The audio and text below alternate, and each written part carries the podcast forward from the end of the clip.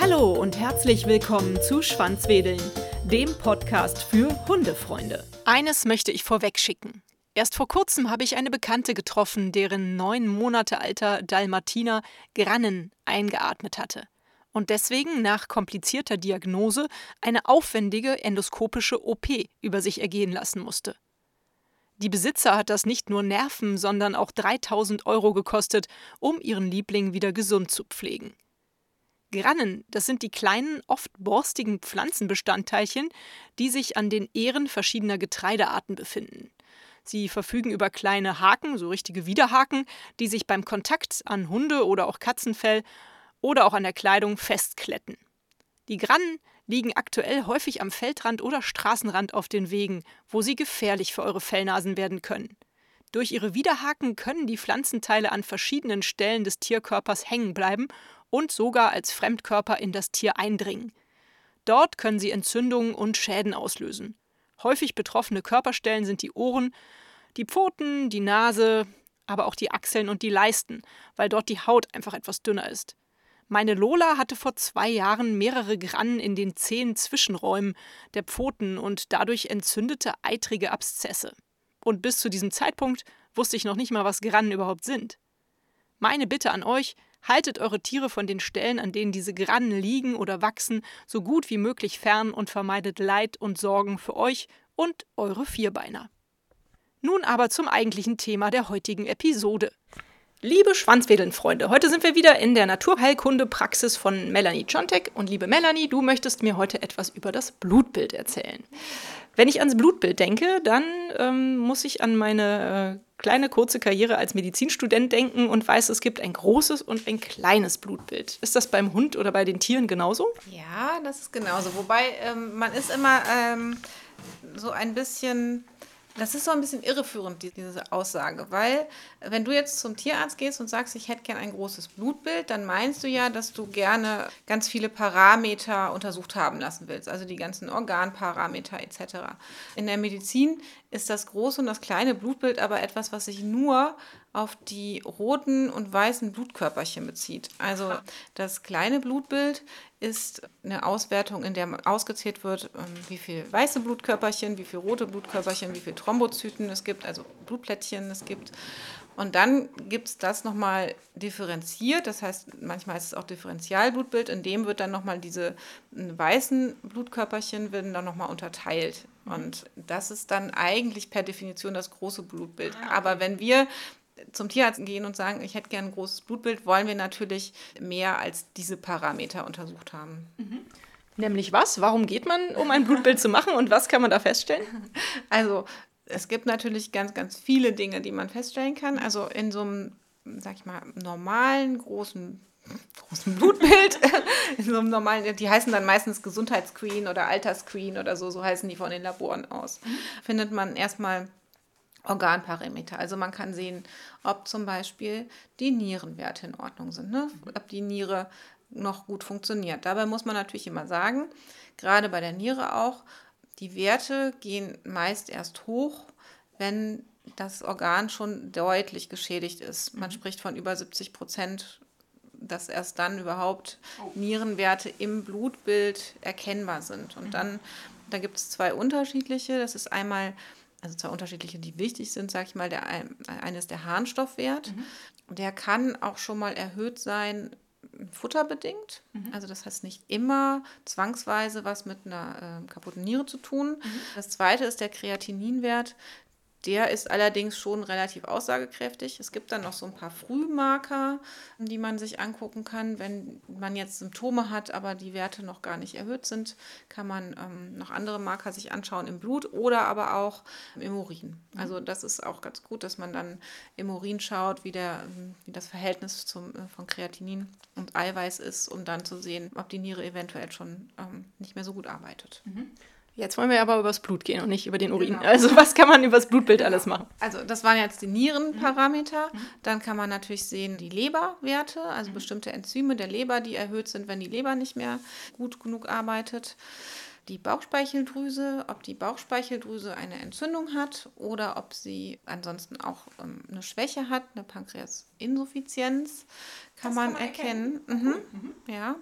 Dann gibt es Werte, also jetzt in diesem, was wir am Anfang hatten, dieses große und kleine Blutbild, da kann man sehen, ob Entzündungen vorliegen, wenn ja, welcher Art, dafür dieses Differentialblutbild, ob es eher eine bakterielle oder eher eine virale Entzündung oder Infektion ist, ob es ähm, allergisch bedingt sein könnte, ob zum Beispiel ähm, Parasiten erhöht sein könnten. Also es gibt immer nur so Verdachtsmomente. Also mhm. die, Untergruppe der Leukozyten, also der weißen Blutkörperchen, nennt sich eosinophile Granulozyten. Okay.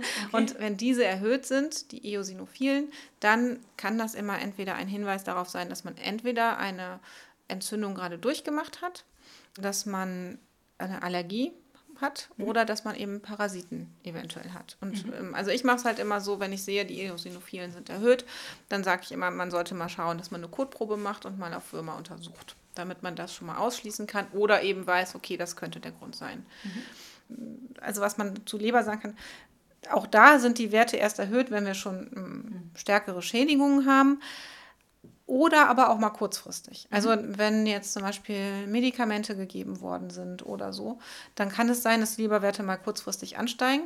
Und das Gute an der Leber ist sehr regenerierbar, also sehr regenerierfähig. Mhm. Das heißt, mal schlechte Leberwerte zu haben, ist jetzt noch nicht so ein Grund zur Panik. Mhm. Also ne, schlechte Nierenwerte sind dann tatsächlich schon blöder. Das ist ja wirklich oft im Alter oft, dass die Nierenwerte auch schlechter werden. Da muss man auf jeden Fall auch was gegen tun. Man muss auch was gegen erhöhte Leberwerte tun, aber das ist dann eben je nach äh, Alter und Verfassung mhm. auch wirklich noch kein Grund zu sagen, oh Gott, oh Gott, das äh, Tier ist leberkrank, sondern es sind wirklich oft einfach auch kurzfristige Momentaufnahmen. Das ist sowieso, ein Blutbild ist immer eine Momentaufnahme. Mhm. Ne? Das, was wir da sehen, ist das, was gerade aktuell ist. Dann gibt es natürlich noch Werte ähm, wie für die Schilddrüse mhm. ist mittlerweile ja auch in einem Blutprofil bei den Hunden eigentlich auch mehr oder weniger standardmäßig drin. Mhm. Die Labore machen da immer eigentlich so ein Altersscreen und da ist zumindest ein Wert, das ist der T4 mhm. beim Hund. Das ist sozusagen das Schilddrüsenhormon, was im Körper unterwegs ist. Eins davon. Und meistens messen die dann erst wieder nach, wenn dieser T4-Wert außerhalb der Norm ist.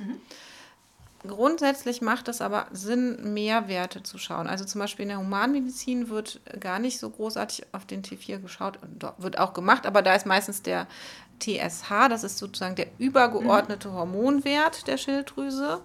Das wird in der Humanmedizin meistens als ersten Wert gemacht. Und ich würde immer sagen, dass man eigentlich auch beim Hund mehrere Werte überprüfen sollte. Also zumindest, wenn es Auffälligkeiten mhm. gibt. Natürlich macht es in so einem normalen Check-up, ist es ja auch okay, erstmal nur den T4 zu machen, aber wenn es Verdachtmomente gibt, muss man immer schon mal dazu sagen, dass man mehr als diesen einen Wert haben will. Gegebenenfalls auch die freien Thyroxinwerte, also die nennen sich dann FT4, FT3, also mhm. und es gibt auch noch bestimmte Antikörperwerte, weil nämlich es gibt ja ganz viele Autoimmunerkrankungen, mhm. die die Schilddrüse betreffen. Und auch das können, kann bei Hunden der Fall sein. Deswegen auch da macht es manchmal Sinn, diese Antikörper noch im Blut zu messen. Mhm. Und dann gibt es noch neben dem kleinen und großen Blutbild, was wir schon hatten mit den weißen Blutkörperchen, gibt es noch ein paar andere Parameter auch, die ähm, für Entzündungswerte stehen. Mhm. Also beim Menschen und beim Hund ist es der CRP, so nennt er sich, C-reaktives Protein. Das ist halt ein akute Phaseprotein, was wirklich sehr schnell anzeigt bei Infektionen und Entzündungen und an dem man auch ein bisschen unterscheiden kann, auch wenn das viral oder bakteriell ist. Mhm. Also das ist auch nochmal so ein Wert, der äh, manchmal ganz sinnvoll ist, bei Entzündungen mit abzunehmen. Mhm. Dann kann man natürlich da auch nochmal ähm, genauer reingehen und gucken, wie die Immunglobuline, also die Antikörper aufgestellt sind. Mhm. Da, das macht manchmal auch bei bestimmten Nierenerkrankungen oder Sinn oder bei bestimmten Mittelmeererkrankungen oder ah. bei den Tests auf diese Mittelmeererkrankungen. Da macht man, das nennt sich Eiweißelektrophorese, das unterscheidet bestimmte Immunglobuline in mhm. ihrer Höhe und die haben, oder auch Eiweiße. Und dort wird dann halt verhältnismäßig geschaut, mhm. wenn etwas besonders hoch ist und nicht in, in der Norm, mhm. auf welche Krankheit das hinweisen könnte, sozusagen. Okay. Mm. Also kann man auch, Mittelmeerkrankheit ist für mich jetzt auch was, was mit Parasiten zusammenhängt oder ist das falsch interpretiert? Also kann man auch Parasiten dann im Blutbild erkennen? Antikörper gegen bestimmte Parasiten kannst du im Blutbild okay. erkennen. Also zum Beispiel ähm, die Sarkoptes-Milbe, also Reudemilbe. Okay. Da kann man Antikörper im Blut auch messen. Aber eben, ja, diese Mittelmeerkrankheiten sind natürlich ja teilweise auch parasitär, wie jetzt ähm, der Herzwurm mhm. zum Beispiel. Aber es können eben auch Leishmaniose, Babesiose, mhm. ah, solche Sachen. Ne? Oder eben von Zecken übertragene Krankheiten wie Borreliose, mhm. Anaplasmose, solche Sachen kann man ja alles Antikörper-Titer im Blut okay. überprüfen. Super. Mhm. Das ist ja toll. Und, und kann man im Blut auch erkennen, ob zum Beispiel ein Tier an Krebs erkrankt ist? Ja, es gibt schon bestimmte Krebsmarker. Das ist aber nicht so weit fortgeschritten wie, glaube ich, in der Humanmedizin. Da sind wir noch viel weiter. Aber auch zum Beispiel den, dieser Entzündungsparameter, den ich eben gesagt habe, dieser CRP-Wert oder eben die Leukozyten, die weißen Blutkörperchen, sind in der Regel schon auch deutlich verändert und deutlich erhöht, wenn wir Tumoren haben. Wann machst du denn ein Blutbild? Also es hört sich ja jetzt gerade so an, als ob das eigentlich sinnvoll wäre, das irgendwie einmal im Jahr durchzuführen. Oder also ich habe es bisher bei meinem Hund noch nicht gemacht, aber es ist vielleicht auch, wenn ein Hund keine Krankheitsanzeichen hat, ist es vielleicht auch Quatsch, oder? Prinzipiell ja, bei einem jungen Hund mhm. muss man das nicht unbedingt machen, aber einmal im Jahr macht eventuell Sinn, auch um mal so ein bisschen im Blick zu haben, wie sind die Normwerte. Mhm. Also manchmal ist es halt so, dann geht man halt dann erst zum Tierarzt und lässt ein Blutbild machen, wenn irgendwas ist. Mhm. Und es ist eigentlich immer ganz schön, wenn man so, so einen Ausgangspunkt hat, mhm. ne? okay. was so bei, bei deinem Hund normal ist. Ja. Von daher macht es schon eigentlich Sinn, das mal zu machen oder einmal im Jahr zu gucken, um auch so Verläufe sich zu mal anzugucken. Im Endeffekt geht man ja nur hin und nimmt dem Hund ein bisschen Blut ab und das wird dann eingeschickt in, in zum Labor. Oder wertest du das selber aus? Äh, nee, nee, das geht ins Labor. Mhm. Genau. Und dann kriegst du praktisch die Laborwerte zurück und interpretierst die dann. Kann man das auch als Besitzer selber interpretieren oder ist es schon wichtig, dass da ein Fachmann drüber guckt, oder? Ja, wahrscheinlich. Also, ich meine, so Dr. Google weiß alles, ne? Ich meine, die meisten Leute äh, lesen dann natürlich selber und ich würde es mir auf jeden Fall immer geben lassen, das mhm. Blutbild. Also, das ist auf jeden Fall so ein Tipp, den ich jedem mitgeben würde. Mhm. Wenn ihr beim Tierarzt wart, lasst euch bitte das Blutbild mitgeben mhm. und sammelt die dann eben auch. Dann, es kann ja immer sein, dass man den Therapeuten mal wechselt und mhm. es ist eben, wie eben schon mal gesagt, immer ganz gut, wenn man so einen kleinen Verlauf hat oder wenn man weiß, da waren die Werte so und so. Mhm. Und ähm, Genau, das macht auf jeden Fall Sinn. Ja. Wie viel kostet das? Mein Tierarzt hat mir das zum Beispiel noch nicht angeboten, ein Blutbild zu machen. Wollte er wohl noch nicht verkaufen. Was es jetzt, also beim Tierarzt genau kostet, weiß ich gar nicht. Aber die Laborkosten sind zwischen, sagen wir mal, im normalen kleinen Blut, also jetzt sag ich es selber, ne? Also zwischen einem kleinen Screening liegst du bei zwischen 30 Euro und dann geht es natürlich nach oben offen, je nachdem, aber sagen wir mal 30 bis 60 Euro, okay. hast du schon ein sehr umfangreiches Blutbild. Ja.